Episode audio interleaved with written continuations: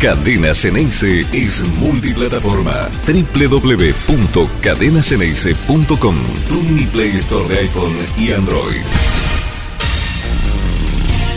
Buen mediodía a todo el mundo. ¿Cómo andan? Viernes se nos viene el partido, señores. Se nos viene el partido, señores, señoras, señoritas.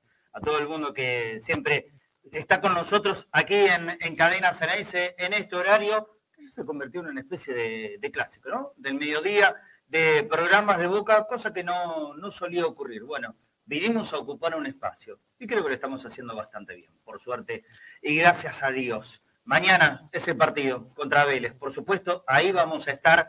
Todavía no tenemos muy en claro el, el horario de inicio de nuestra transmisión. Ustedes a las 7 de la tarde pongan cadenas en ese, si no, desde ya les digo, váyanse suscribiendo al canal de YouTube, aprieten la campanita, pongan el dedito para arriba, todos los pasos que hay que dar para suscribirse al canal de YouTube, que seguramente a partir de las 19 horas esté empezando el cronovisor azul y oro, pero por disposición de, lo, de la gente, de prensa de Vélez, más los organismos de seguridad, aparentemente no nos dejan entrar hasta dos horas antes de que comience el partido. Si cumple a rajatabla con eso, hasta pasadas las siete y media de la tarde no vamos a poder entrar a la cabina, lo cual para nosotros es un verdadero problema porque nosotros tenemos realmente mucha tecnología que ir conectando en, un montón de lugares diferentes y sinceramente es, es difícil hacerlo todo en media hora. Teníamos programado poder empezar desde la cabina a las 8 de la noche, eso claramente va a ser imposible. Así que 7 de la tarde, cronovisor azul y oro, y yo estimo que para las 8 y media ya podremos estar en condiciones de salir al aire. Así que, bueno, de todas formas, por supuesto, Vamos a estar transmitiendo el partido contra Vélez, ahí a la noche, sábado a la noche. No hay un mejor plan que ese. De verdad, acompáñennos y después pueden hacer lo que quieran. También en la previa con nosotros vamos a tener un día seguramente muy movido y ojalá que lindo, que lo terminemos con, uh, con buena cara, con un triunfo de Boca y con un equipo que tendrá que ratificar con, uh, con rendimiento y resultado lo que fue la levantada del último domingo contra, contra Platense. Otra de las finales. Otra de las finales se viene a Boca. Si bien la de Vélez no es una final propiamente dicha, pero esto ya lo hemos dicho el año pasado. ¿no? Lo hemos... Boca siempre juega finales y es probablemente el único equipo del fútbol argentino. ¿Qué tal, Marcelo? Parece que estuviéramos en el cono del silencio. Vamos a ver si Control nos, nos permite mejorar un poquito el, el sonido. Tanto, eh, muy buenos mediodías a todos, a todos los que están conectados, por supuesto, en Cadena Ceneice, a los que nos escuchan en la repetición de las 6 de la tarde, las 12 de la noche, y por supuesto a los que están en todas las redes sociales de Cadena Ceneice.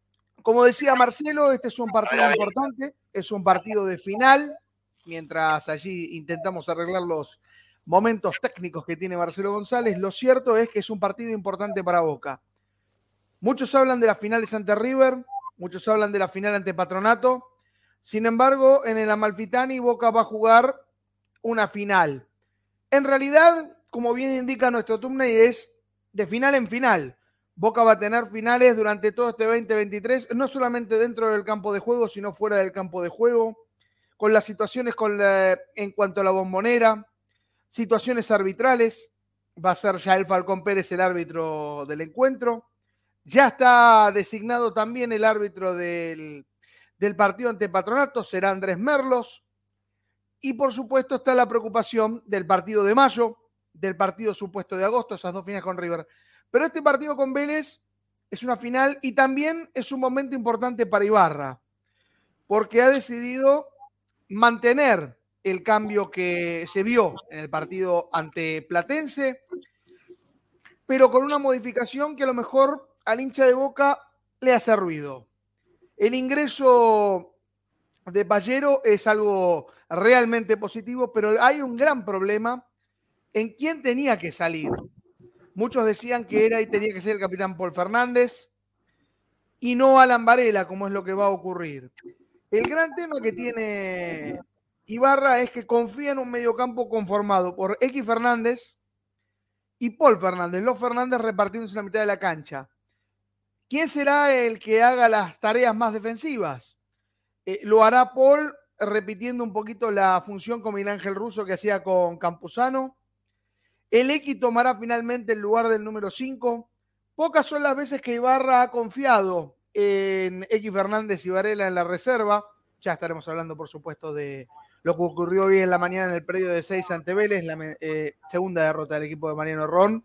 Eh, nuestros corresponsales que estuvieron viendo allí un partido el cual Vélez lo dominó de principio a fin y que bueno, Boca pudo hacer el descuento. Fue derrota 2 a 1, ya tenemos por supuesto el resumen. Pero volviendo al partido de primera, vamos a tener el análisis de Esteban Sánchez que nos va a indicar con qué rival se va a encontrar Boca. ¿Con qué Vélez? Un Vélez irregular que solo ganó su primer partido, el cual siempre toma el partido de Boca como una final, como casi todos los rivales que enfrentan al CNS. Y Boca también tiene que tomarlo de esta manera.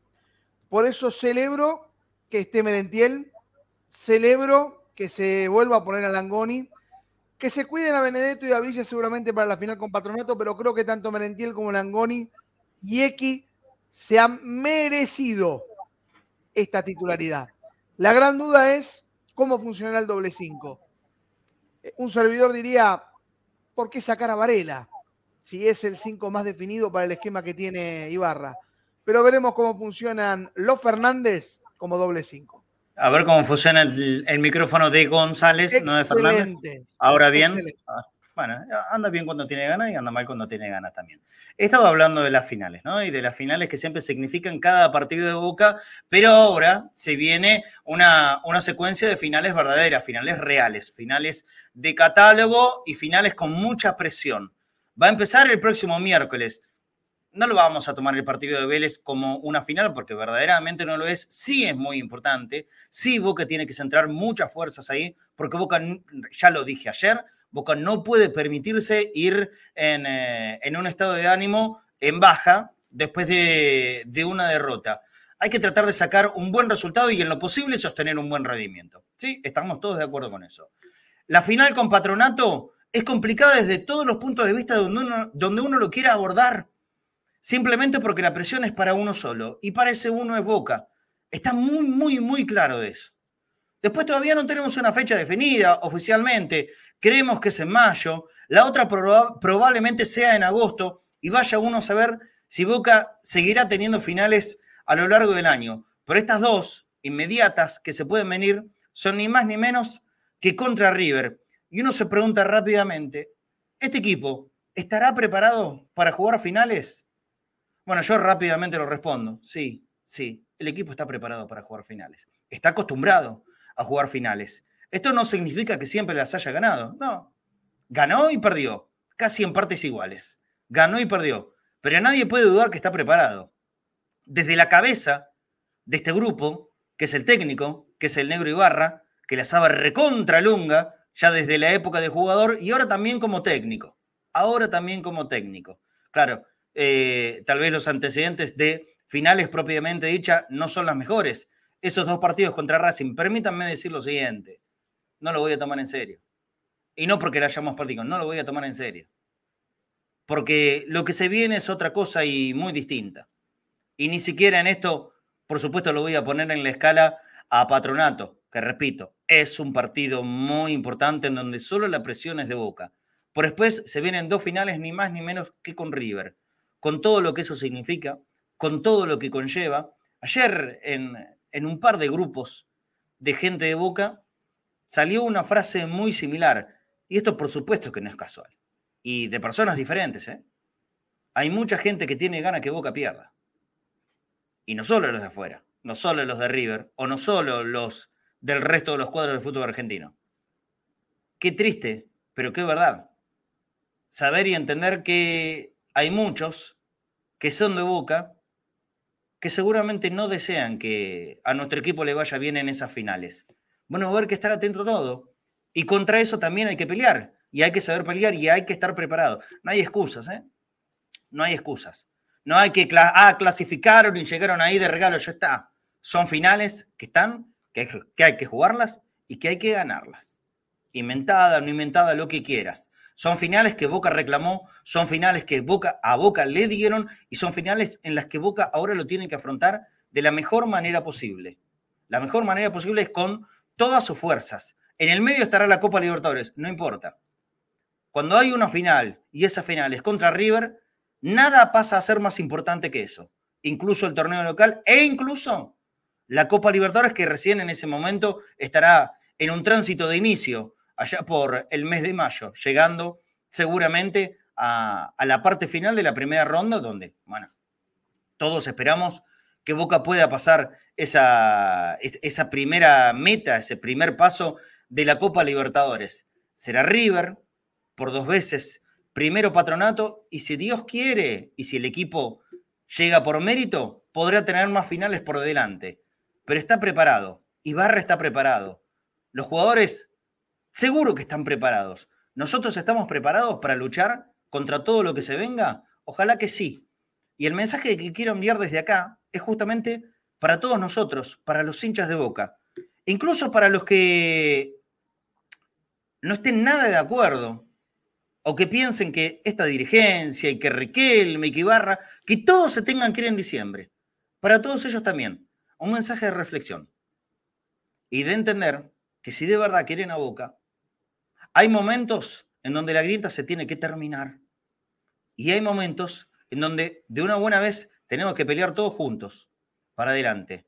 El momento es justamente cuando tenemos que enfrentar al máximo rival, que es a River. Ahí dejémonos de joder todos. Yo no sé si es algo normal pedir, eh, pedir esto, pero me encantaría que en las semanas previas a los partidos contra River, este temita de la campaña electoral se corte, se pare, de todos lados, ¿eh? de todos lados, de todos lados, de oficialismo y de oposición. Basta de peleas, basta de luchas absurdas, porque tenemos que pelear contra un rival, contra nuestro rival.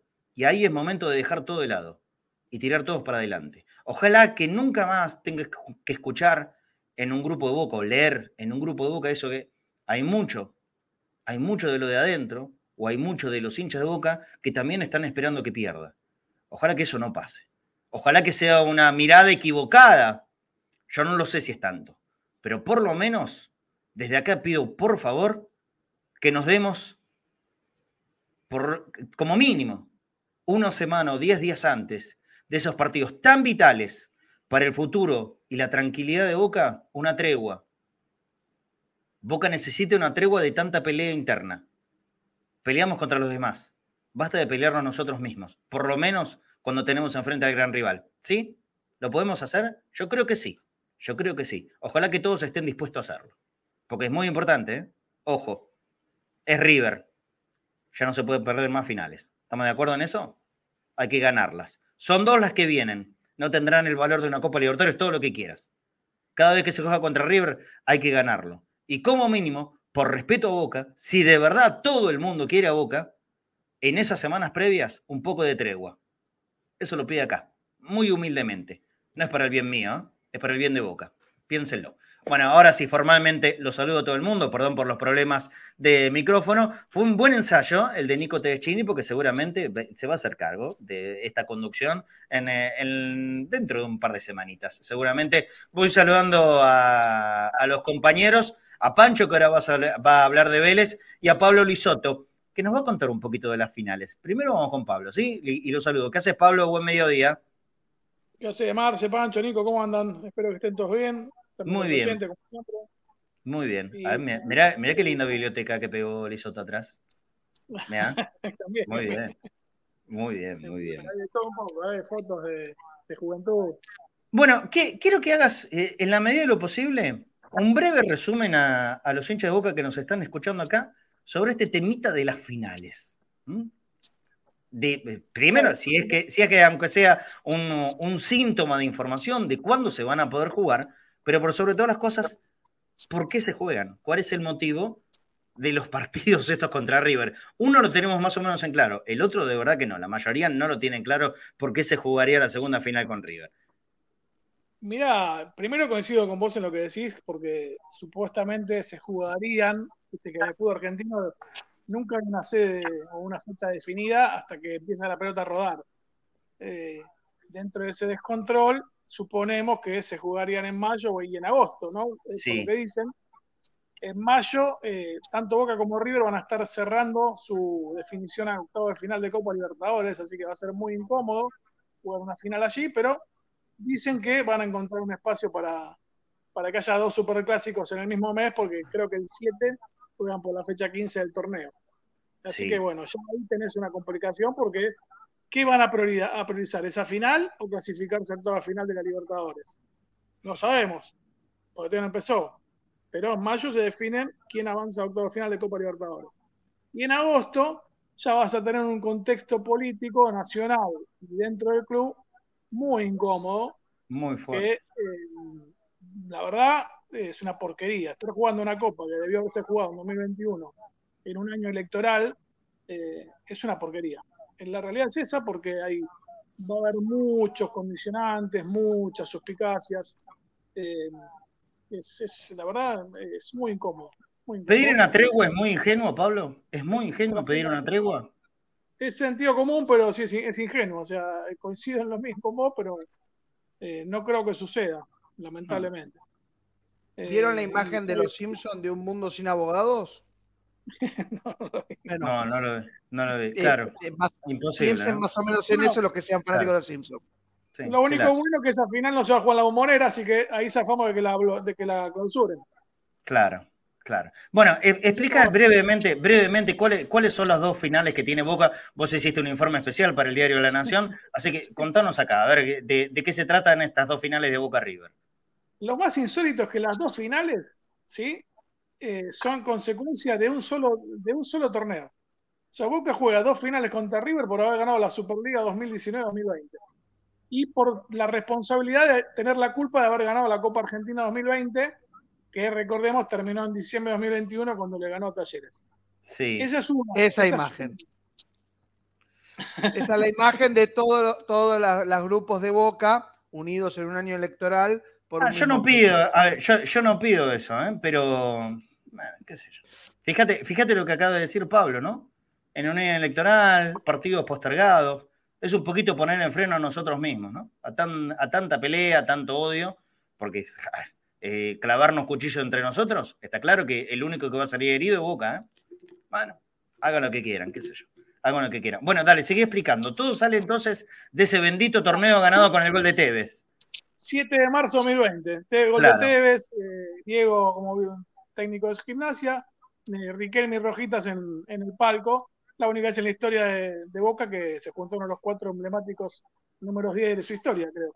Eh, al margen de eso, de, esa efeméride, sí, ese día Boca sale campeón, listo. Se clasifica a la final de la em, Supercopa Argentina del 2020. Se, pandemia, caos, la Copa Argentina la gana Boca a fin del 2021, le gana Talleres por penales, con lo cual, al, al ser Boca contra Boca, que en todos lados del mundo es imposible que le den un título sin, partido porque hay intereses eh, comerciales, tiene que jugar contra el subcampeón de la liga, el campeón de Copa Argentina y el subcampeón que es River. Por, eh, haber perdido justamente eh, en ese desenlace que, River no le ganó a Atlético Tucumán en, Tucumán. Esa es la Supercopa, Pablo. Supercopa Argentina 2020, eso está clarísimo, muy similar por cuando Boca gana torneo y Copa Argentina en 2015, que juega contra el subcampeón San Lorenzo en 2016. En febrero de 2016, Boca pierde y se va a robar Rena. En eso lo tenemos más o menos en claro. Pero ahora lo que pregunto yo es: el primer Boca River aparentemente no sería de Supercopa, sino de trofeo de campeones. Claro. ¿Qué pasa? El trofeo de campeones eh, no, no existía hasta hace unos meses, porque el trofeo de campeones nace con la liga profesional. Eh, cuando arranca la pandemia, en nuestro país existía la Superliga, y de hecho la Copa de la Superliga no se juega porque se juega la primera fecha incompleta, River no juega contra Atlético Tucumán por el tema de la pandemia, el River de salud, ese escándalo, eh, pero queda anulada, o sea, nadie fue campeón de la Copa de la Superliga 2020, ¿sí? Porque no se jugó, no, no se completó. Eh, quedó anulada, no, nunca continuó disputándose. De ahí cuando vuelve el fútbol, la AFA inventa, además de cambiar de Superliga, se desintegra y nace la, Liga Profesional, aparece eh, esto de la Copa de la Liga que se muta al nombre Copa Maradona después de que fallece Diego. Eh, ahí Boca sale campeón de ese torneo lo único que indica el reglamento de esa copa es que el ganador va a la Libertadores, como Boca ya estaba clasificado y sale campeón. el problema es que Boca sale campeón, entonces ahí genera conflicto. si Boca no, no ganara título tan seguido, era más sencillo porque había variedad de nombres. Como Boca gana la Copa, esto es en broma, ¿no? Obviamente. Como Boca gana la Copa Maradona, el que va a la Copa Libertadores, que era el único premio, llamémosle además del título, de ese torneo, o mini torneo, fue Banfield, correcto, que gana la, zona complementación, no, no, no, me acuerdo bien cómo fue, pero Banfield termina siendo a la Copa Sudamericana. ¿Había jugado un partido contra Central, puede ser? ¿Contra Rosario Central? ¿Había jugado Banfield para ir a la Sudamericana? Y a Vélez, y con Vélez también hay una Con Vélez. Ah, con, Vélez. Bueno, ok. ¿Qué pasa entonces? Inventan ahora, el año pasado, que aparezca el trofeo de campeón 2020 que nunca existió hasta el año pasado. ¿Y por qué aparece River? Es la pregunta mía. ¿Por qué aparece River en ese trofeo? Claro, porque Boca, campeón, Copa Maradona, tenía que jugar una final inexistente hasta que gana la Copa, inexistente en 2021, y no debería disputar nada absolutamente, pero inventan el trofeo campeones. ¿Qué pasa? El trofeo, o sea, no es que aparece River, también aparece Boca. Boca campeón de la Copa Maradona no se clasificaba nada, el reglamento está online. Ningún lugar dice el campeón de este torneo va a jugar la final de la, lo que sea contra quien sea. No está, no está escrito. Nadie lo homologó. Inventan el trofeo de campeones 2020, pero no, no encuentran rival. ¿Contra quién juega Boca, che? Porque Boca ya había ganado el torneo anterior. Copa Argentina también Boca, aparece Banfield como una alternativa y River en la Superliga 2019-2020. O sea, el mismo subcampeón. Esa que le gana la fecha final. El, subcampeón de la Superliga 19-20 se clasificó a dos finales. Es inexplicable. O sea, eh, se criticaba a Racing el año pasado. River, eh, por un solo torneo. No, igual. Igual seamos justos. igual seamos justos.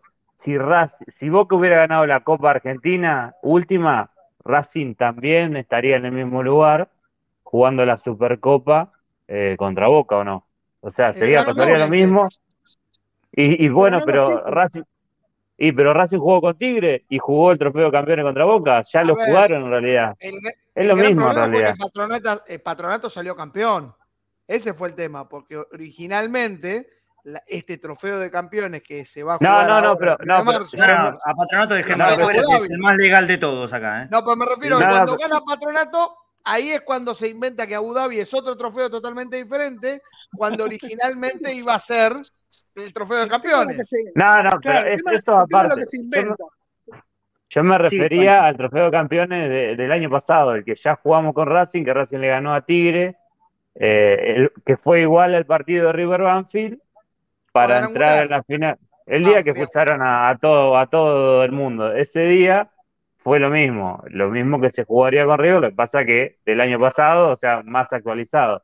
Ahora Boca ojo la, la Supercopa con el Patronato, la 2022, antes de la 2019-2020, o sea que muy desorganizado. Un detalle, porque tenemos, perdón, además de esto, ahora se está jugando el, la Liga Profesional de Fútbol.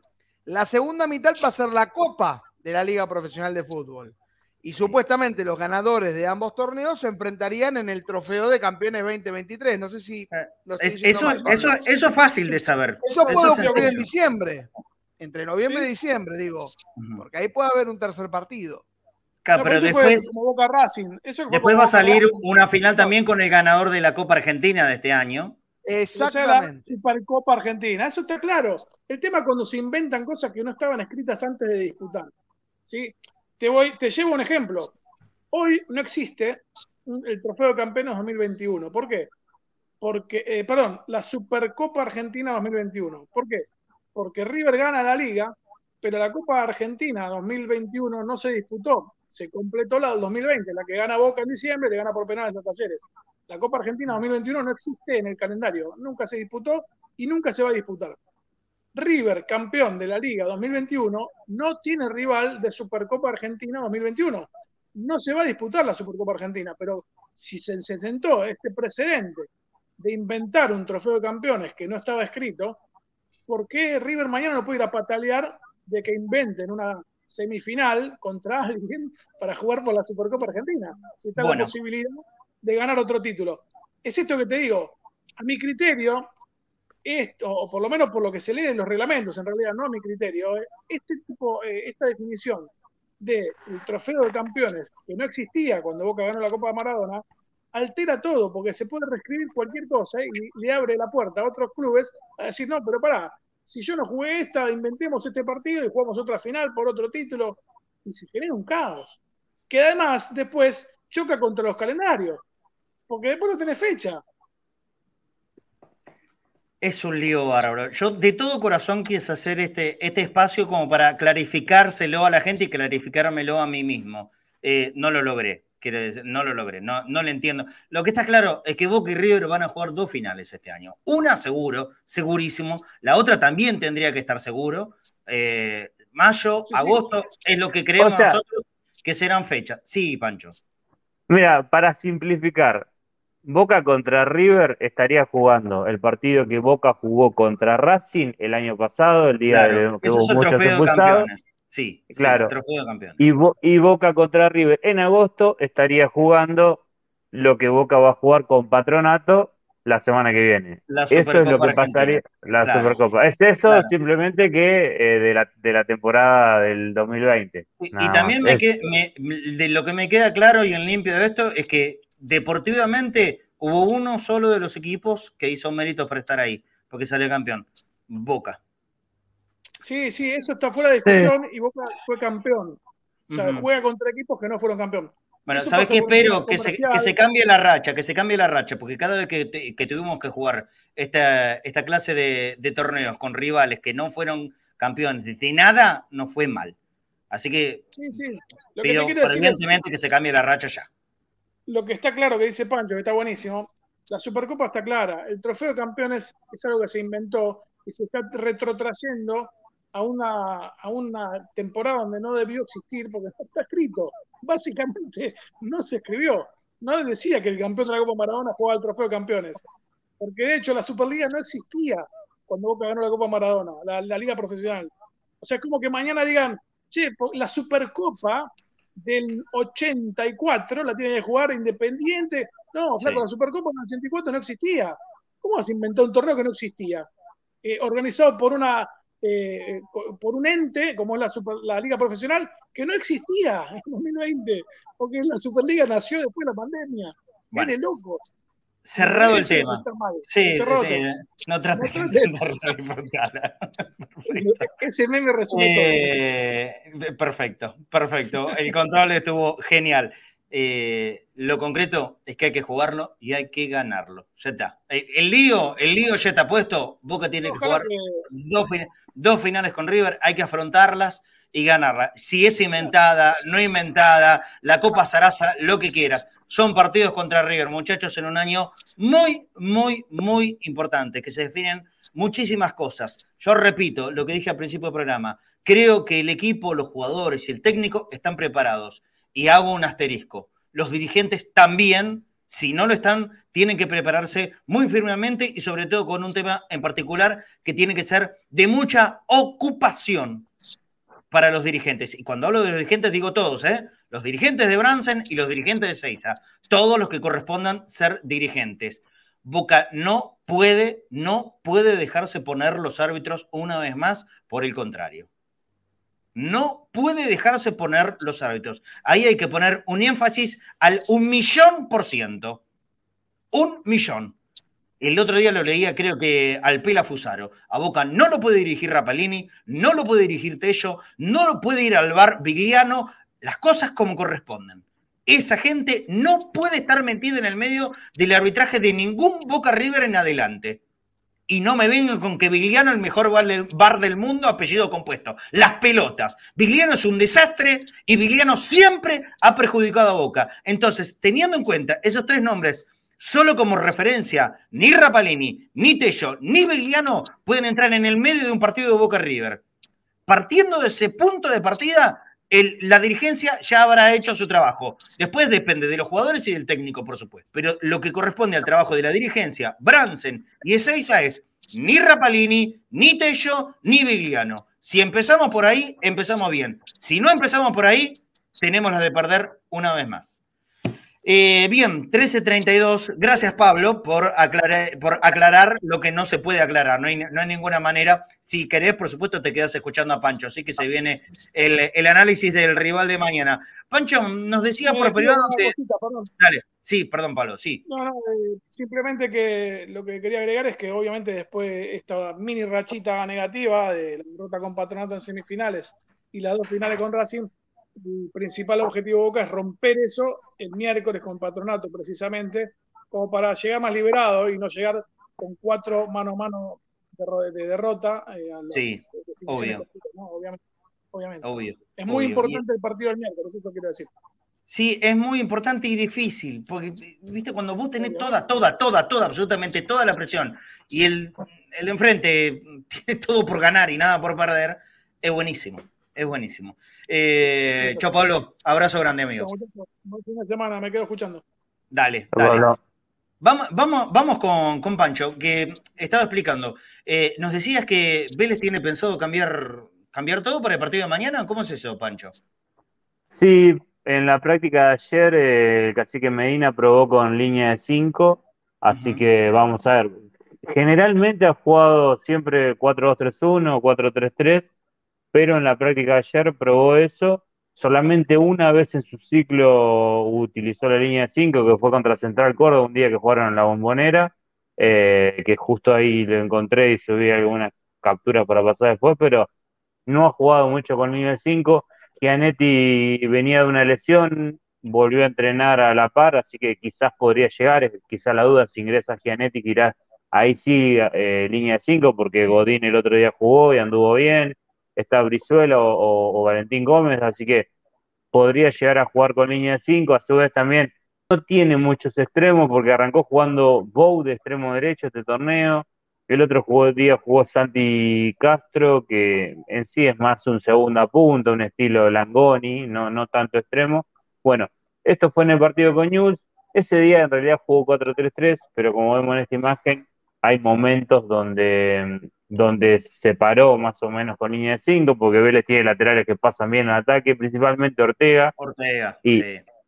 Y está Ortega, Guidara, porque Hanson además no es un extremo fijo, Hanson va mucho para adentro, tiene mucho instinto, tiene mucho gol, es de los más peligrosos, entonces dejan pasar a Ortega, que como vemos contra Ñulo en Rosario, se pararon en algún momento con una especie de 5-2-3, como ven ahí, como dije recién, Bow por derecha, rara esa posición de Bow. Yo creo que eh, ese es uno de los problemas que ha tenido Cacique entre Bow y Prato. No le he encontrado la posición a Bow. Bow en defensa jugaba en un 4-4-2, pero se tiraba un poco a la izquierda, jugaba libre, tipo enganche. En Vélez no ha encontrado ese lugar porque eh, si comparamos, en defensa tenía Rotondi que iba por toda la banda y acá tiene a Hanson, que Hanson también se cierra y como que se chocan bastante en la izquierda, así que Boba terminó jugando a la derecha, hasta que el otro día casi que Medina tomó la decisión de sacar a Prato y a Bobo. A los dos puntos lo sacó y jugaron Castro y Osorio, dos chicos. Vamos a ver si decide tenerlos afuera, juegan contra Boca, así que vamos a ver. Si quieren pasemos a otra imagen. Esto en el partido contra Independiente. Eh, en este momento ahí había cambiado ya el sistema, la línea de cuatro era Guidara, Brizuela, Gómez, dos zurdos había puesto ese día, Ortega, Ortega y Guidara han sido los laterales en todo el torneo. el año pasado estaba jugando Jara, que tuvo buenos partidos, pero este torneo está jugando Guidara.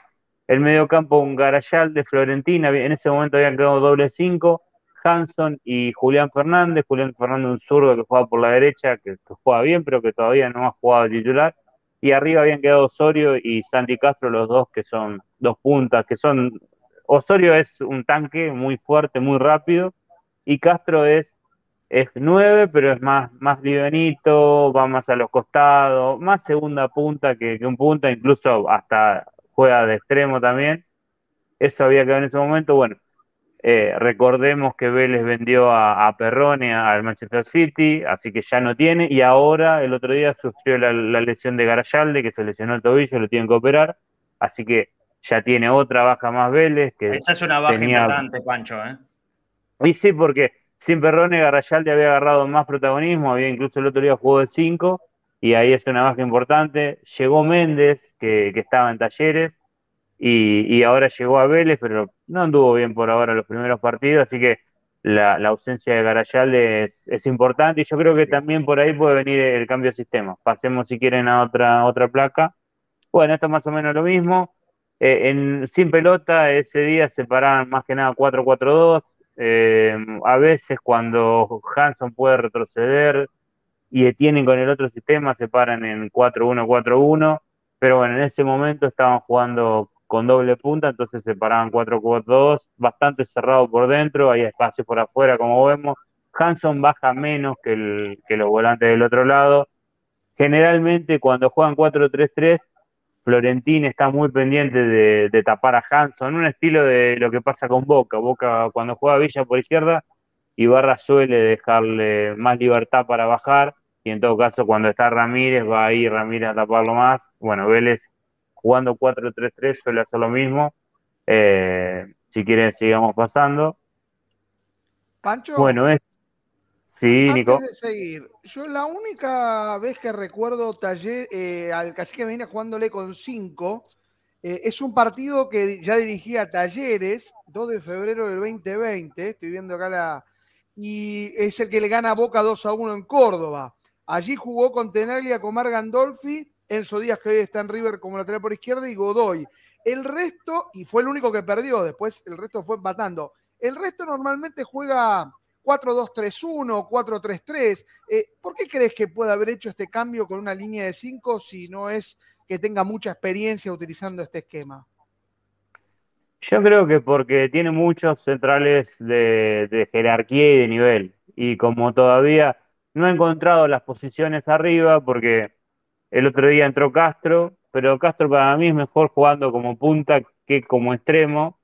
Eh, entonces, jugar así con línea de tres atrás le permite meter a Gianetti, que es un jugador importante, mantener a Godín, tener un central zurdo que va a ser, supongo, Brizuela, le permite liberar a Ortega y a Guidara, que son buenos en ataque, y liberar a Hanson, que Hanson juegue más de punta, eh, y, no tenés que sacar a nadie indiscutido. O sea, Bow ya lo sacó, eh, entonces saca a Castro, y después en el medio campo, porque en el, torneo anterior cuando jugó con ese sistema jugó con dos en el medio, pero el otro día jugó Garayalde de cinco, jugó Florentín por izquierda y entró Elías Cabrera, un chico de, la reserva, y jugó muy bien y piensa mantenerlo.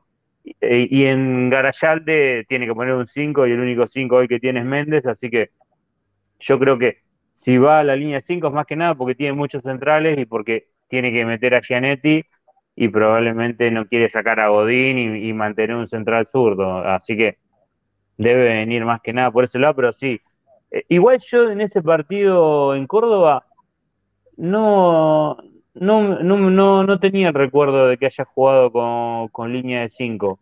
Eh, Internet nos permite, por supuesto, que uno va revisando los partidos del Cacique Medina enfrentando a Boca, que tenía esa estadística, y estuve buscando cada uno de los esquemas y ese fue el único partido que yo recuerdo, habiendo visto que sí jugó con una línea de 5 definida, Boca le gana 2 a 1 ahí en Córdoba.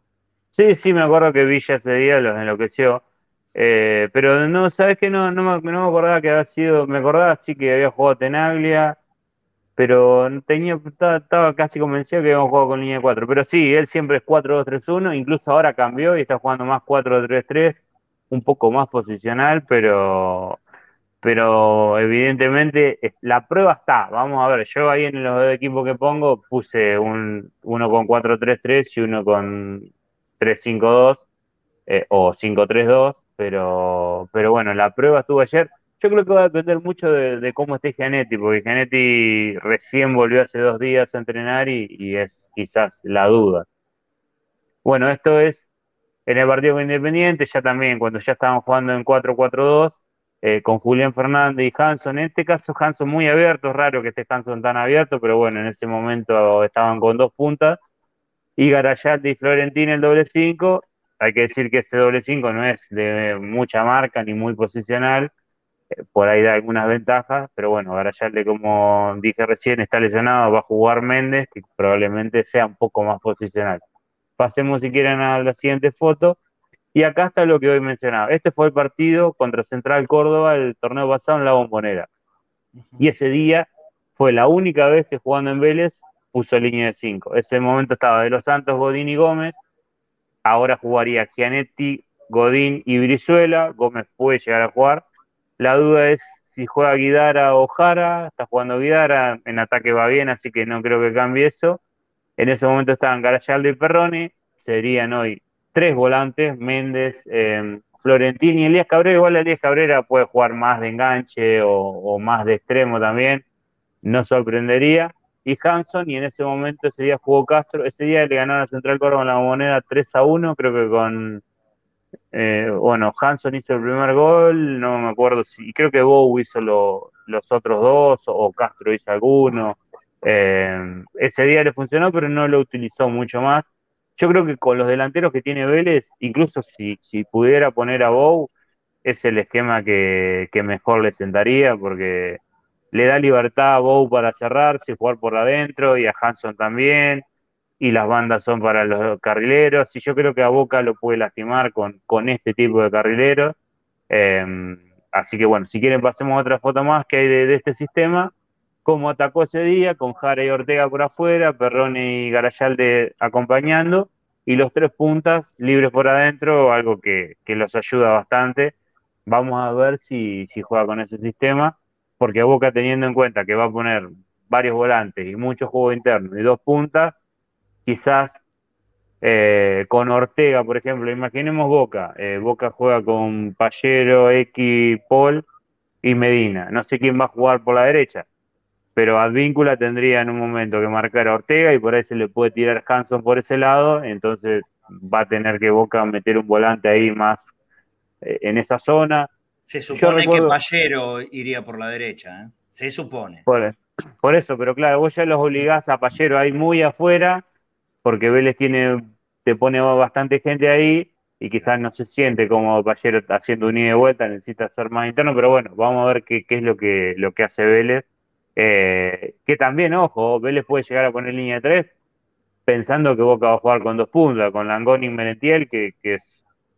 Y entonces vos ya tenés tres y te sobra uno para, para marcarlo. También puede llegar a venir por ahí. Siempre estaría buscándole eh, el espacio, porque recordemos que Langoni y Merentiel se mueven por todo el frente de ataque y siempre quedaría uno libre para, para cubrirlo, cosa que con Platense no, no había ocurrido. Quizás quiera poblar más ese sector de, la defensa junto con el mediocampo para, porque vio los errores que cometió Platense en salida. Sí, sí, obvio, igualmente Vélez es otra cosa en salida, tiene otra jerarquía, tiene jugadores más capacitados, pero, eh, pero sí, yo creo que puede llegar a venir por ahí, pero bueno, a su vez, cuando a Boca lo lastiman cuando le juegan con línea 3 y los carrileros, pero cuando Boca se acomoda en ataque te permite otras cosas. Y muchas veces Boca eh, jugando 4-3-1-2 contra línea 3 se ha sentido más cómodo, qué sé yo. Depende de cada partido. Yo creo que este partido en el Amalfitani, con un Vélez que se juega mucho, porque yo creo que si Cacique Medina pierde este partido, se va.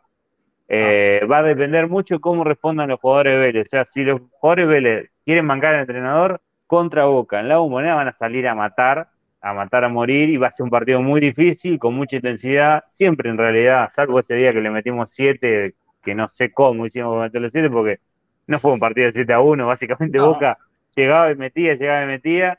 Eh, con esa eh, camiseta se usó una sola vez. milagro, mm. fue creo que fue el mejor partido de Cardona en su segundo regreso a Boca. Y fue un partido donde Villa hizo absolutamente todo bien, hizo goles que eh, si jugara todos los partidos así Villa con la cantidad de chances, estaría jugando con Mbappé en el PSG. Un eh, pequeño detalle de Vélez que nos están diciendo, porque uno tiene colegas por todos lados. Eh, es cierto que el cacique Medina está en la cuerda floja y se pensó en Eduardo Domínguez en algún momento en caso de que Medina no continuara, así que habría que ver cómo es la relación del cacique, que ya hace tiempo está en Vélez, que no tuvo un buen año pasado y que, bueno, no está arrancando de la mejor manera este campeonato.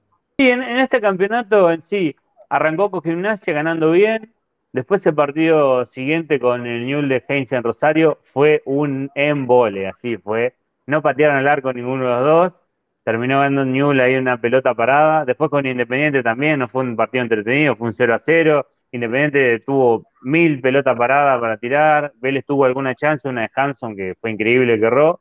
Y el último partido con el Atlético Tucumán, a mí me gustó bastante más. Vélez creo que mereció ganar en Tucumán con bastante claridad. Erró varios goles. Y después al final el Atlético Tucumán con el 1 a 0. es cuando muchas veces por ahí vos jugás muy bien, muy bien, muy bien, errás goles pero si el partido sigue 1 a 0, te arriesgas que en los últimos 15 el rival se vea cerca en el marcador y, te meta a centro y, te empieza a atacar y capaz que te empate. Bueno, eso le pasó a Vélez. Creo que dentro de todo el partido había sido bien. Si Vélez juega así, va a ganar más partidos de, los que pierde.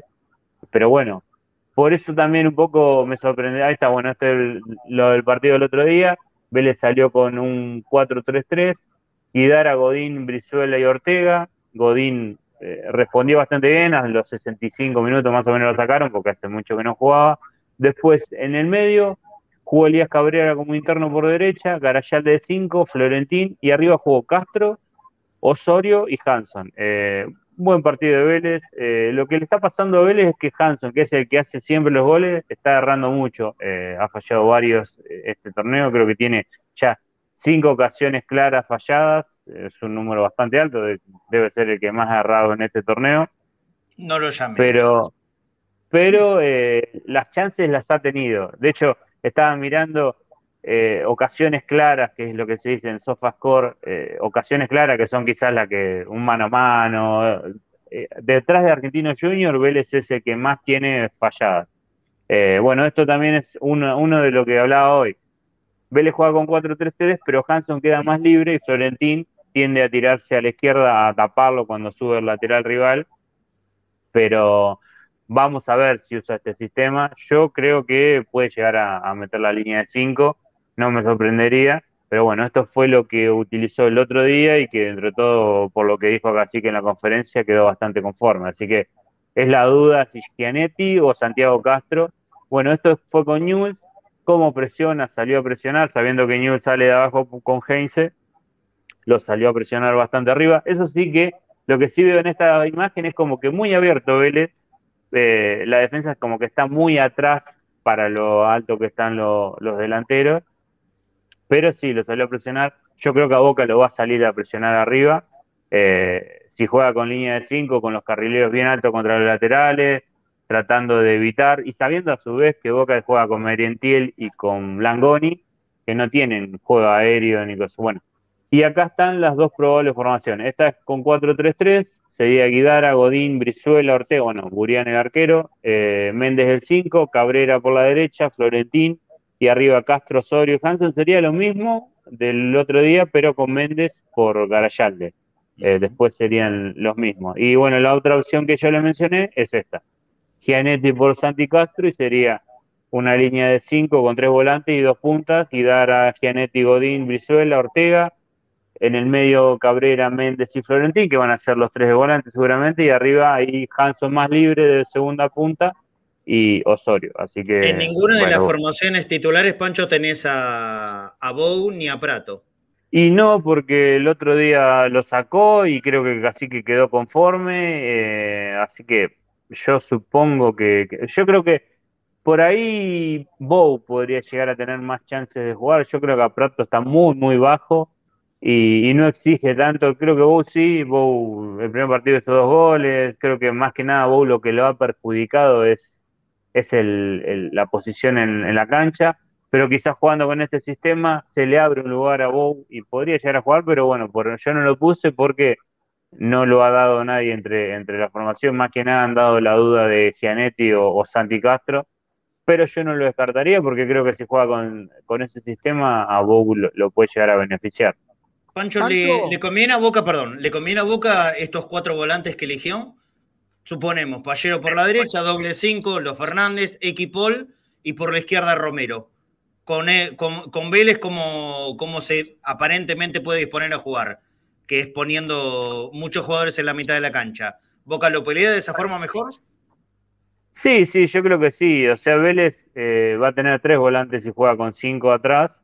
Eh, y Boca va a tener cierta superioridad, pero hay que ver si los carrileros no hacen que los volantes de Boca estén ocupados con ellos y ahí te puede generar algún problema. Pero eh, Boca generalmente contra todo va a tener esa superioridad y, pero el tema es que generalmente no logra demostrarlo. O sea, Boca tiene más la pelota que el resto, pero eh, generalmente la tienen más que nada los, defensores que, los volantes. La volante la toca muy poco últimamente, salvo X, porque X tiene otra actitud y él la quiere siempre y está en todos lados, pero veremos si, si lo. Bueno, hoy en este caso Oscar también, Oscar está, está a buen nivel, pero yo creo que debería imponerse ahí, aunque yo imagino un partido eh, con un Vélez un poquito más protagonista, más que nada por, por intensidad y por presión, y, Boca más que nada aprovechando, aprovechando los espacios. Pero un partido dentro de todo parejo.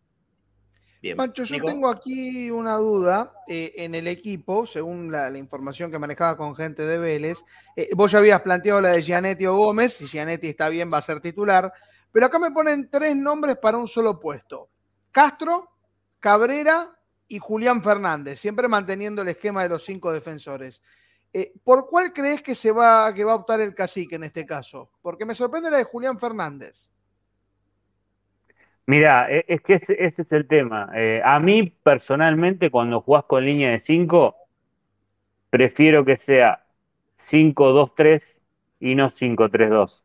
Porque vos con el 5-2-3 obligás con dos jugadores abiertos entre, por ejemplo, si juega Julián Fernández, eh, juega entre Sandes y, y, Figal, y vos ahí a Sandes ya lo tenés para que no te salte al carrilero y entonces vos con el carrilero vas por afuera. Cuando vos jugás 5-3-2 le dejás al, rival la posibilidad de enfrentar eh, Sandes contra Guidara y Advíncula contra Ortega y adentro te acomodás. Entonces, eh, yo cuando un, equipo arma línea de 5, prefiero que sea 5-2-3 y creo que Cacique en su momento lo utilizó así contra Central Córdoba, jugó con tres puntas y dos volantes. Entonces, quizás puede venir por ahí, quizás el cacique también ve eso. Entonces dice, si yo pongo a Elías Cabrera, estoy jugando con un volante más, pero no lo estoy complicando a Boca a, los laterales, no le puedo generar superioridad por afuera. Entonces, si juega Julián Fernández o Castro incluso por la derecha, ahí sí, mando a Castro contra Sande, tengo a Guidara libre para subir y obligo a uno de los volantes de Boca a ir al costado lo mismo del otro lado con Hanson y con Ortega contra el vínculo, obliga a ir. Entonces, yo creo que puede llegar a venir por ahí la duda y además teniendo en cuenta que Elías Cabrera recién jugó el otro día de titular y jugar contra Boca en el Amalfitani, jugando de local con toda su gente, por ahí puede llegar a ver que, le pesa. Entonces, los otros chicos tienen un poquito más de rodaje, pero todos son jóvenes. De hecho, Castro y Julián Fernández son más chicos todavía que Elías Cabrera. Así que, pero raro que entre todas las dudas esas no aparezca tampoco Bow, que quizá podría llegar a, estar en, ese sistema. Bueno, veremos qué es lo que va a poner finalmente en la cancha. Entonces, el, equipo de Vélez mañana a nueve y media de la noche. Pancho, te mando un abrazo grande. Gracias por todo. Abrazo, chicos. Buen fin de. Nos vemos. Muy bien. ¿Qué nos queda a nosotros? Aparte de contarle, confirmarle eh, que el Negro Ibarra otra vez en el entrenamiento paró el mismo equipo que ayer nos daba Fafi, por eso no hay, no hay variante en la información, no, no lo vamos a molestar a, nuestro compañero. El equipo es Romero, Advíncula, Roncaglia, Figal y Sandes, la mitad de la cancha, Pallero, X y Paul Fernández, y, y Romero, y arriba Langoni, Merentiel. Esos son los 11 que el Negro Ibarra va a lanzar a la cancha mañana a 9 y media de la noche. Esperemos que no haya ningún cambio. De no haber cambios, porque está todo normal. Ahora, ¿qué va a pasar en el partido de la final del miércoles?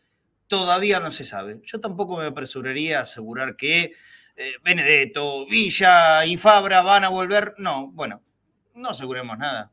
Si a Boca le va bien, si Boca cumple con resultado y rendimiento, que alguien me explique por qué, por qué se argumentaría que tienen que jugar la final otros jugadores. Esperemos, ¿sí? Con tranquilidad, falta. Primero está lo primero y lo primero es Vélez. Llegando casi a las 2 de la tarde, por supuesto, yo los invito a que nos puedan dejar su colaboración. Hoy a la noche tenemos entrebosteros. Le propongo que no se pierdan entrebosteros de hoy porque tenemos un, lindo programa, un lindo contenido con una consigna definida que, eh, por supuesto, no, no va a implicar que ustedes puedan hablar del tema que quieran pero la, otra vez lo habíamos adelantado un poquito y hoy vamos a profundizar. Es el tema ídolos y estatua. Si lo tenemos preparado por ahí el diseño, se, lo mostramos a la gente. Sigue haciendo un adelanto. Mira, esto, esto vamos a tratar hoy a la noche. Esto es simplemente elección de algunos jugadores grandes, enormes, inmensos de la historia de Boca. ¿Qué ídolo merece estatua? Ya hay muchos. Ya hay una galería de ídolos importante. Yo lo que voy a hacer como consigna del programa es de todo el resto de los ídolos grandes, inmensos. ¿eh? Acá hay campeones de América, campeones del mundo, otros que no ganaron nada, u otros que ganaron menos. ¿Cuál es el siguiente ídolo de Boca que merecería tener una estatua? Hace poquito ah.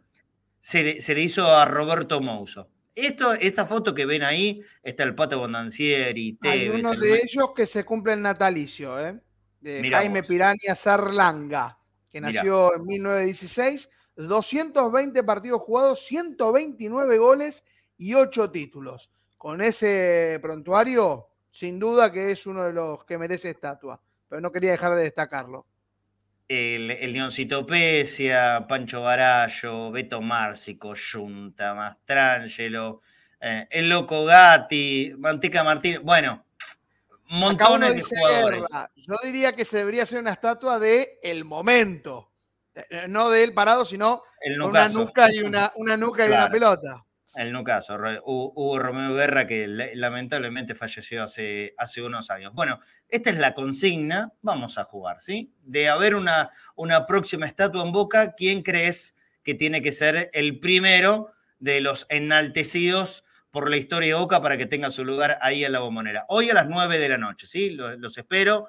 Agéndense la línea de oyentes, 1126 81, 89, 80. Vamos a hablar de este tema y de la actualidad, por supuesto, sobre el equipo, sobre todo lo que ha pasado en estos últimos días en Boca. Siempre el tema es libre, el tema es lo que quieran ustedes tocar, pero alguna consigna, y esta vez una en particular, la, pusimos nosotros. ¿Qué ídolo, qué próximo ídolo merece estatua? Teniendo en cuenta que ya tiene la de Román, está Martín, está Bianchi, está Lorenzo, está Ratín, está Suñé, está Marzolini, el último, está Rojitas, el último que ingresó en esa galería es, eh, Roberto Mouso. Me parece que no me olvidé de ninguno.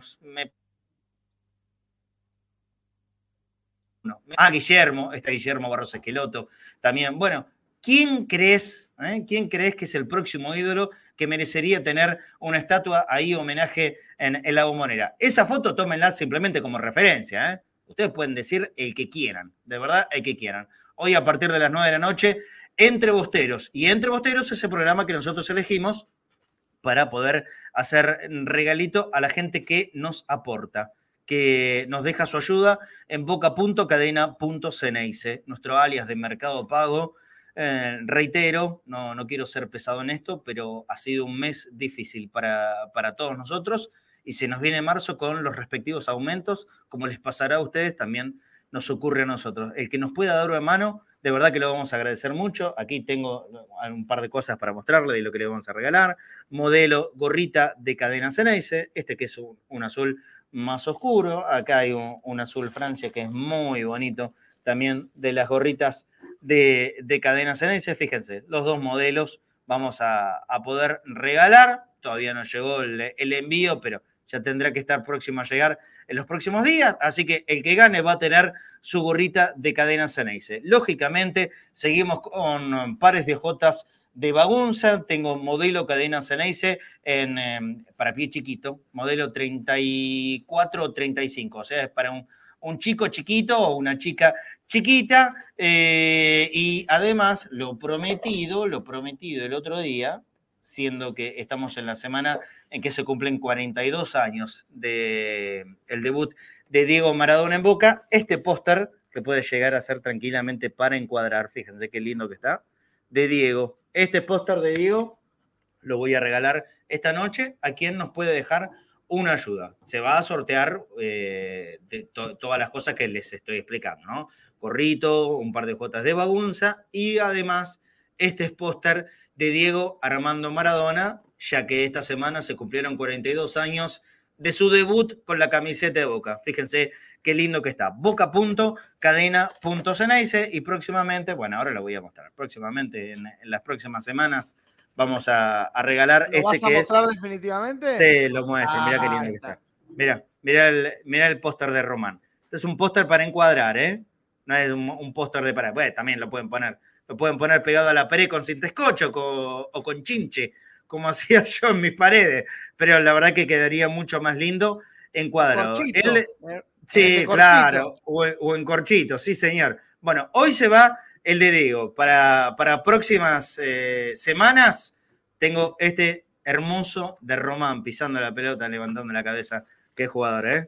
Qué jugador. Bueno, esto es eh, todos los regalitos que vamos teniendo y como les prometí ayer, en, las próximas semanas ya prometimos que, va a haber nuevo, nueva tirada de los, los matecitos de acero quirúrgico de, quirúrgico de Queen International, modelo cadena Ceneice. En azul, en amarillo, así que como hicimos el año pasado, este año también vamos a regalar matecito de cadena Ceneice. Se los pedimos, eh, por culpa del... ah, tuve que mostrar el póster de Roma. Claro, sí, sí, sí. Lo, lo interpreta, el, el control es, eh, es el sector de Él interpretación. solamente dio la filtro. información. Dio la información, nadie le dijo que era off the record. Así que yo voy a defender a, a Díaz en este caso. So- Son un mono con navaja, ¿eh?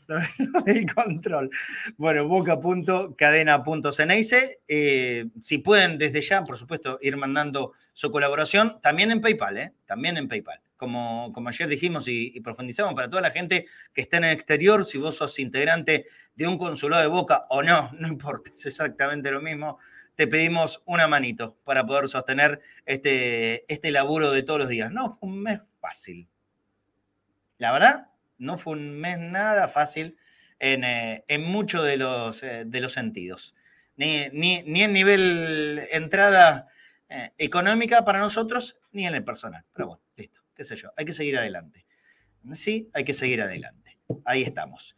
A la, a la noche nos vamos a encontrar. Ahora se nos viene Nico y, Nico nos va a dar una gran mano. En- entiendo que pudiste ver el partido de la reserva y tenemos para mostrar lo que fue otra derrota llamar la atención, ¿no? Equipo que viene siendo campeón seguido, torneo tras torneo, pero no es bueno el inicio del campeonato de la Erroneta. Ah, nada grave seguramente. Pero contanos, Nico, ¿qué, ¿qué es lo que ha pasado esta mañana en el Boca Predio? Bueno, en el Boca Predio, Boca ha perdido 2 a 1. Ahí está el centro a la derecha de Facundo Pimienta, que no puede conectar Pozo. Fue una tromba lo de Vélez. Allí otro cabezazo que tapa Bray. En el rebote no puede Bosch. Allí lo vemos. Salvó tres, Bray. Fue la figura de un Boca deslucido. Qué barbaridad ese. Vázquez fue titular. Qué barbaridad ese arquero, Nico, ¿eh? Qué barbaridad. el córner y la volea, una Mirá vez más que se Bray, saca. Mm. que saca hacia el córner. Eh, como verán, 12 minutos del primer tiempo y ya Vélez con tres claras. Sí. Y no va a terminar ahí, porque otro centro peligroso y no llega finalmente el jugador de Vélez, Joaquín García, lo saca el Pol Aranda. Aquí nuevamente Pimienta se la deja a Pozo al medio, controla tranquilamente Bray. 30, 30, 32 minutos del primer tiempo. Aquí está el penal que comete Valentín Barco. Pimienta hizo lo que quiso por ese sector. Partido flojito de Barco hoy, sorprendente. Ajá. Y acá Ajá. el gol de Tiago Fernández. La pone eh, golazo impresionante de- del jugador de Vélez. 1 a 0. Hasta ahora vimos todas jugadas de, De Vélez. Vélez. Sí, Así, como raro. para que vean lo que fue el partido, una presión constante en el Amalfitani. Agradecemos las imágenes, por supuesto, a Sangre Azul y Oro, a David Ganga el informe. Aquí el segundo gol, la gran jugada de Benjamín Bosch que culmina a Francisco Pozo, el 9 de Vélez y el 2 a 0, totalmente merecido para el equipo de Liniers ante la Erroneta que no la veía ni cuadrada, la realidad es esa en ese primer tiempo. Aquí la primera jugada de Boca, el córner que tira Barco, el cabezazo del Pol Aranda que se va cerca del palo, ni este pase filtrado de Thiago Fernández para que eh, Pozo allí lo detiene con la imponencia Leandro Bray y el remate cruzado de Pozo que vuelve a tapar Bray. ¿Cuántas contamos ya de Bray más o menos que había? Como tres o cuatro. Tres o cuatro por lo menos, sí. Bueno, y fue 2 a 0, podría haber sido mucho peor. Bueno, en el segundo tiempo no cambió la tónica, Bosch y su remate hacia lejos. El tiro libre de Boca, que remata Valentín Barco, se va por arriba. Y aquí Julián Carrasco, en su remate que tapa en dos ocasiones Lautaro Garzón, eh, a dos tiempos. El remate no fue muy fuerte, pero fue la primera llegada importante de Boca. Aquí una corrida por derecha de Pimienta y no logra Cabanac finalmente llegar hacia esa pelota. Lo de, lo de Vélez fue un monólogo, como verán.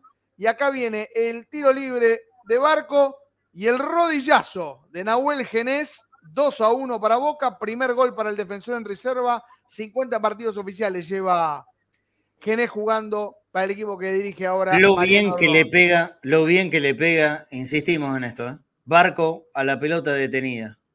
Tiene un guante. ¿eh? Aquí llega Tiago Simoni, quien nos había dicho en su debut en la reserva porque Belurtas estaba lesionado. Eh, no puede Federico Aguirre, que entró en el segundo tiempo. Y este jugador, préstenle atención, eh, Alex Verón, número 23 de Vélez, convocado al sub-15. El desparpajo que tienen esas dos jugadas que generó sobre el final. Eh, Boca, en el cual fue titular Luis Vázquez, no hizo mucho en el partido en la reserva. Estuvo el ¿Cuánto tiempo jugó Vázquez? ¿Cuántos minutos? Ahora lo estaremos comprobando. Creo que salió durante el segundo tiempo, unos 75 minutos, si mal no me equivoco. Ah, es la segunda derrota consecutiva del equipo de Ron. Sí, le puso pimienta definitivamente el partido, el número 7 de Vélez. Ha, sido la gran figura. Barco sufrió mucho en defensa hacia allí. Eh, para destacar algunos jugadores, según lo que dice Reserva Boca Juniors, las tres atajadas de Bray, eh, los intentos de Carrasco y algo de Saralegui, pero no mucho más. Ha sido un mal partido definitivamente de la Erroneta, en el cual tenemos, por supuesto, el equipo que jugó, Bray al arco, Tiago Simoni, el capitán Aranda, Genés Barco Benítez, Javes Saralegui, eh, Tomás Díaz, Julián Carrasco, El Toro Morales y Luis Vázquez. Después ingresaron Dilolo, Sensi, Sosa Vivaldi, Aguirre y Rivero. Jugó al final todo el partido Vázquez, los 90 minutos. No, no quise Pensé que me había ah, confundido con Morales, que lo había sacado con Aguirre. Jugó los 90 minutos. La verdad que no, no ha pesado en el, partido. Tiene que recuperar mucho el rendimiento el jugador de recreo Santa Fe. Sí, sí. A ver, a nosotros nos queda fresco el recuerdo de su aparición en primera, que fue impresionante. Ya había tenido un gran momento cuando Bataglia era el técnico de la reserva de Boca. El propio Sebastián es el que lo hace debutar en la primera. Fue, fueron seis meses de, lujo de Luisito, pero después cayó el nivel, bueno, desde que volvió Pipa Benedetto, ¿no? Y no le vamos a echar la culpa a Benedetto de esta. Eh, ahí no es responsable, pero desde la vuelta de Benedetto, Vázquez nunca pudo encontrarse un buen nivel, después se lesionó un, par de veces. Bueno, ahora ojalá que esto sea como una especie de reinicio para, para Luis, porque él demostró que puede llegar a ser un delantero importante para Boca. Ojalá que se recupere. además, con el ingreso de Merentiel pierde más posibilidades, definitivamente. Morales que jugó con él, jugó, jugó con doble nueve, pero la realidad es que Vélez lo atropelló de entrada y nunca paró. se ve, no, no, es habitual. En estos resúmenes que siempre nos da sangre azul y oro, no, no es para nada habitual ver un Boca que eh, prácticamente es sometido eh, en, los 90 minutos. Siempre vemos llegadas muchas, muy importantes, Boca, goles, es un equipo goleador, bueno, no están en un buen momento, ya van a levantar los pies de tranquilidad, vienen de salir campeones montones de veces y ni siquiera eso es lo importante, por supuesto. Y es un equipo totalmente nuevo, tengamos en cuenta que varios han subido, está rearmándose el equipo. Y siempre hay que recordar que la reserva si bien es importante ganar títulos, ganar partidos, lo ah, importante es que se vayan ensamblando los, jugadores poco a poco. Un saludo muy grande, por También un saludo muy grande a David Ganga, quien nos dio el informe. Él está en Boca Pasión Total, un amigo de otro momento que nos dio todo el informe allí de la reserva, así que un saludo muy grande para él. Muy bien, muchas gracias a ellos entonces. Eh, yo les, tengo que hacer una sugerencia, 2 y 10 de la tarde, hora de almorzar, ya pasaditas un poco, pero también lo pueden tener muy en cuenta. Y para la noche, arroba el show de la pisanesa. Entra en Instagram y búscalos, arroba el show de la pisanesa, milanesas gigantes con el tamaño de una pizza y con todo lo que lleva una pizza. Anota este número, 11 41 74 91 04 para hacer pedidos a domicilio si estás en la zona cercana al barrio de Mataderos, Liniers, Lugano, Parque Avellaneda, Santander 5732 es la dirección donde podés encontrar a los amigos del show de la pisanesa, hechos con carne de ternera de primerísima calidad. No te vas a arrepentir. 11 41 74 91 04 y si no, búscalos en Instagram en arroba el show de la pisanesa. Para cualquier horario de la comida va a ser la mejor opción. Muchísimas gracias a el show de la pisanesa. También tengo para contarte que Evolución Seguros, como todos los días te lo decimos aquí, es la primera opción en el mercado asegurador argentino. Evolución Seguros, línea comercial 11 52 78 3600. Te repito, 11 58 3600. Línea comercial de Evolución Seguro. Necesitas un seguro para tu vivienda, Evolución, un seguro familiar, Evolución, un seguro personal, Evolución Seguros. No lo dudes. WhatsApp 11 26 58 95 62. Mira. Evolución Seguros. Protección personal, familiar y comercial. Soluciones en el momento que las necesitas. Precios y financiación adaptados a tus necesidades. Consulta en www.evolucionseguros.com.ar. Evolución Seguros. De la mano con vos.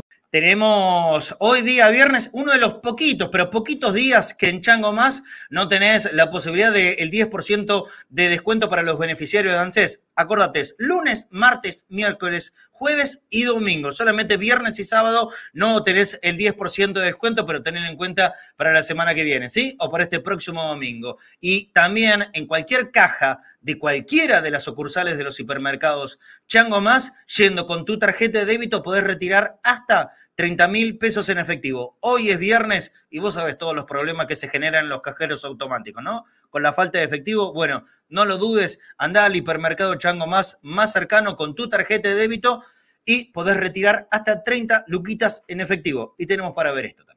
Ya llegó más ofertas. Hasta el miércoles primero, aprovecha 70% de descuento en la segunda unidad de almacén perfumería y limpieza, 40% de descuento en indumentaria, medias y calzado escolar para niños y niñas y no te pierdas las 12 cuotas sin interés en set de muebles de jardín. En Chango Más y Chango Más pagas menos y llevas más. Aprovechalo también en masonline.com.ar. Bueno, ¿se acuerdan, no? Lo tienen agendado hoy a las 9 de la noche por las dudas, por si nos están mirando y o escuchando gente nueva, suscríbete al canal de Cadena Ceneice. Nos pueden escuchar, como siempre, a través de la aplicación de cadenaceneice.com.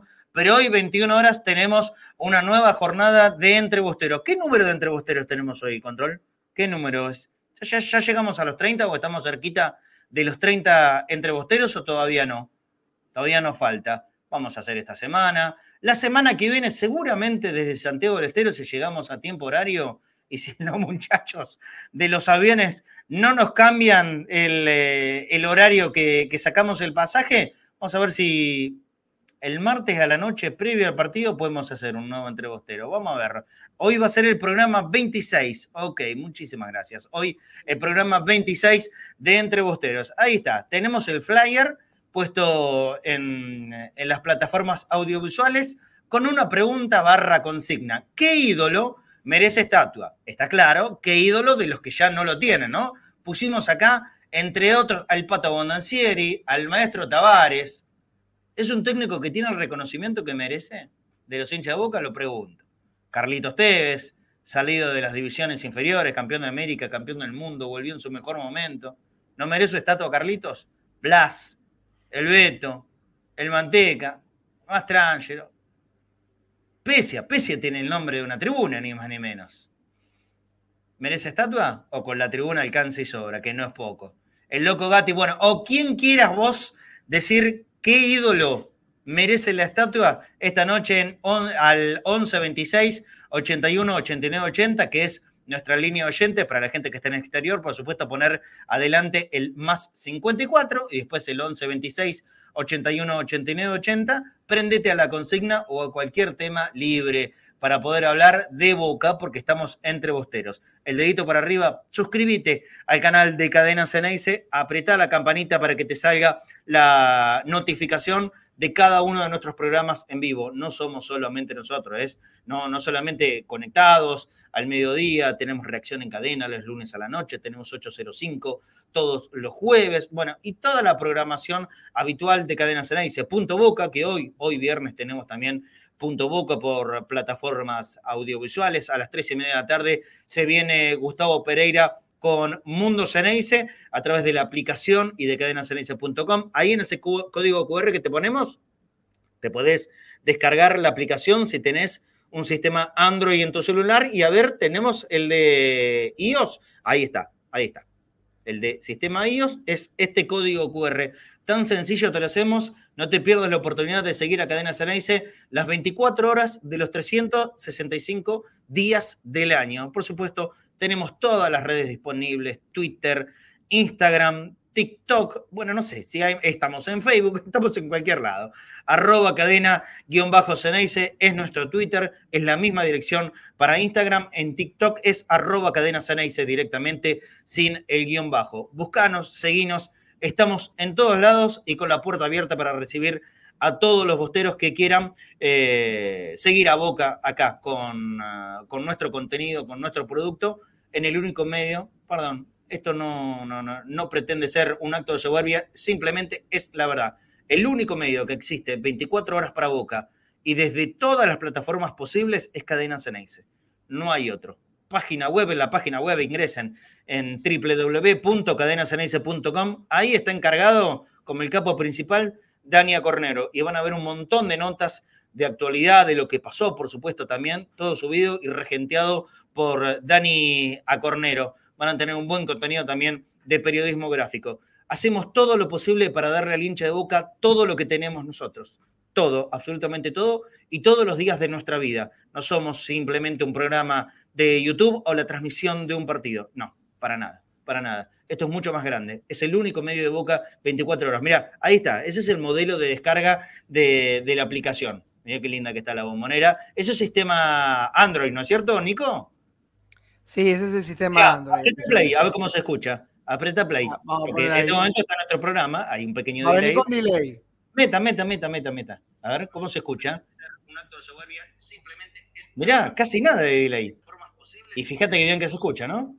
Ahí estamos. casi nada de delay, ¿eh? muchísimo menos de un minuto. Me, me, me, diste una muy buena noticia. Ahí está, bueno, hicimos, hicimos la demostración en vivo descargate, descargate la aplicación de Cadena Ceneice para Android, para iOS. De verdad que estamos en todos los lugares posibles, habidos y por haber, y siempre con mucho esfuerzo y con ganas de seguir sumando gente a, esta plataforma. Ya les contamos el otro día que estamos a, nada de llegar a 4 millones de, visualizaciones del canal de YouTube, de, la web y, de la aplicación. no tenemos una, una, menor referencia, pero es mucho, mucho, mucho, mucho, muchísimo más que esos números de, YouTube. Como siempre, agradecido a, todo el mundo que, se prende con nosotros. Bueno, Nico, nos vamos a tener que ir, nos vamos a tener que ir, ¿sí? En el día de hoy nos vamos despidiendo. Ah, pará, déjame, déjame, déjame, porque nos queda saludar.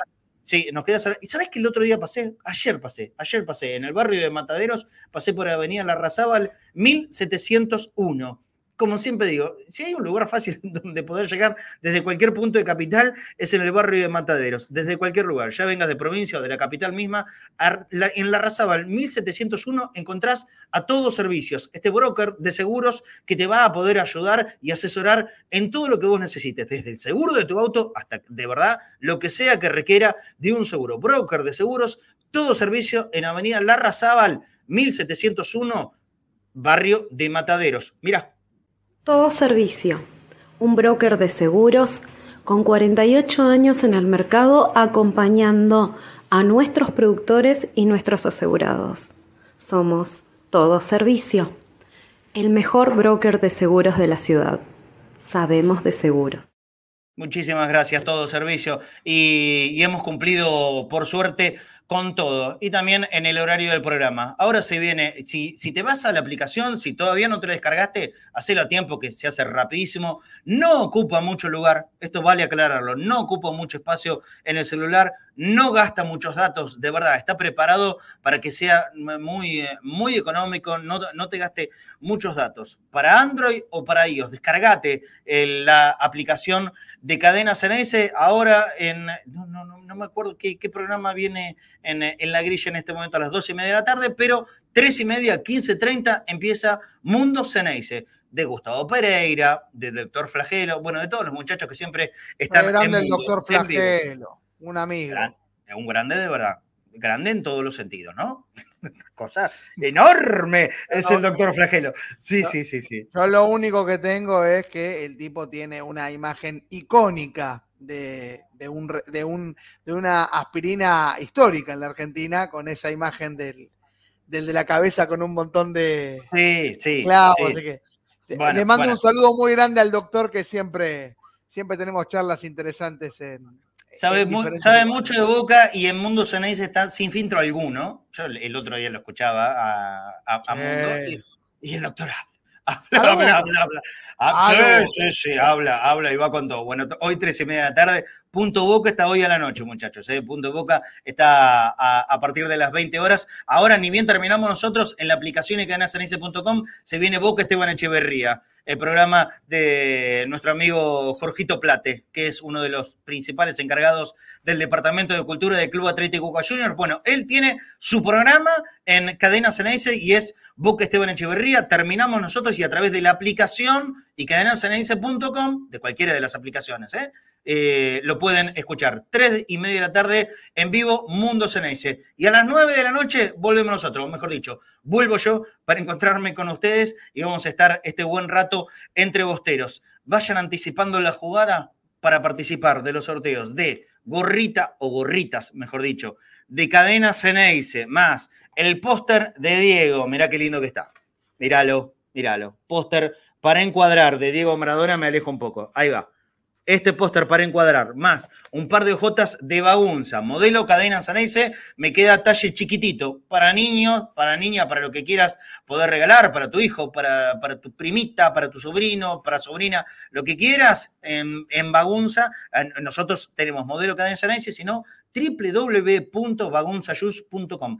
Saludo grande a toda la gente de Bagunza, de verdad que se hicieron mega famosos, mega famosos, no gracias a nosotros, sino gracias a Messi, por supuesto, y, están saliendo en todos los medios, en absolutamente todos los medios. auspiciantes, Bagunza por el tema de que Messi le pidió específicamente, y también las réplicas de la Copa Mundial, que fue una de las que levantaron, una de las que levantó Messi, son nuestros 12 auspiciantes se han hecho muy famosos con el título de la Argentina. El amigo de arroba Copas Mundiales podría, podría encargarse de traernos una réplica de la Copa Libertadores. Si tiene ganas, nosotros acá estamos abiertos a poder regalárselo a la gente. Nosotros no nos quedamos nada. Eh, no nos quedamos absolutamente son los dos trofeos más pesados. Sí, la Copa América y la Copa Libertadores son los más pesados para, para levantar. Lo que pesa la Libertadores, la de verdad, la de es, como levantar una persona. No se puede creer lo que pesa la Copa Libertadores. no sé, debe estar cerca de 20 kilos, no sé cuánto pesa. levantar, a, levantar, a, Langoni, así. Bueno, sí, de verdad es, impresionante lo que pesa la Copa Libertadores. Eh, bueno, si quieren hacer una réplica, aunque sea en chiquitito, nosotros vamos a, le, vamos a dar la bienvenida acá y le vamos a seguir haciendo difusión a arroba copas mundiales o una medalla de la Copa del Mundo, bueno, lo que quieran eh, lo importante es que sirva para regalarle a nuestra gente aquí en Cadena Ceneice. Bueno, ahora sí, nos vamos, ¿sí? Se cumple a las dos y media de la tarde y vamos a tratar de cumplir puntualmente con la grilla de Cadena Ceneice. Chau, Nico. Eh, te veo seguramente el sábado de la noche, porque tenemos posta, por supuesto, después del partido. Sí, vamos a estar, eh, en mi caso voy a estar en Amalfitani. Ah, venís, bueno. Así que voy a estar allí si puedo estar un poquito en la previa mientras ustedes hacen la, instalación, también, también lo haré y por supuesto analizando con, con Claudio la posta lo que ocurre al partido. Rápidamente el historial, 193 partidos, Boca ganó 94, Vélez ganó 50, 49 empates. El problema es en el José Malfitani, donde Vélez es local desde 1951, va a ser el partido número 75. Boca ganó 19 partidos y Vélez ganó 30, 25 empates. Por supuesto, eh, uno tiene el recuerdo del, 7 a 1 en los últimos partidos, fue la victoria de Boca en la bombonera el año pasado y el empate 0 a 0 en abril del 2022 y la derrota 2 a 0 el 4 de octubre de 2021 y por supuesto el 7 a 1 que fue el 7 de marzo son los últimos partidos que se han jugado en el Amalfitani para un Boca que recordemos tendrá eh, el equipo ya confirmado, eh, el que dijimos en su momento, con Romero, Advíncula, Roncaglia, con, con por supuesto con eh, Sandes, ah. Pallero, los dos Fernández, X, y Paul.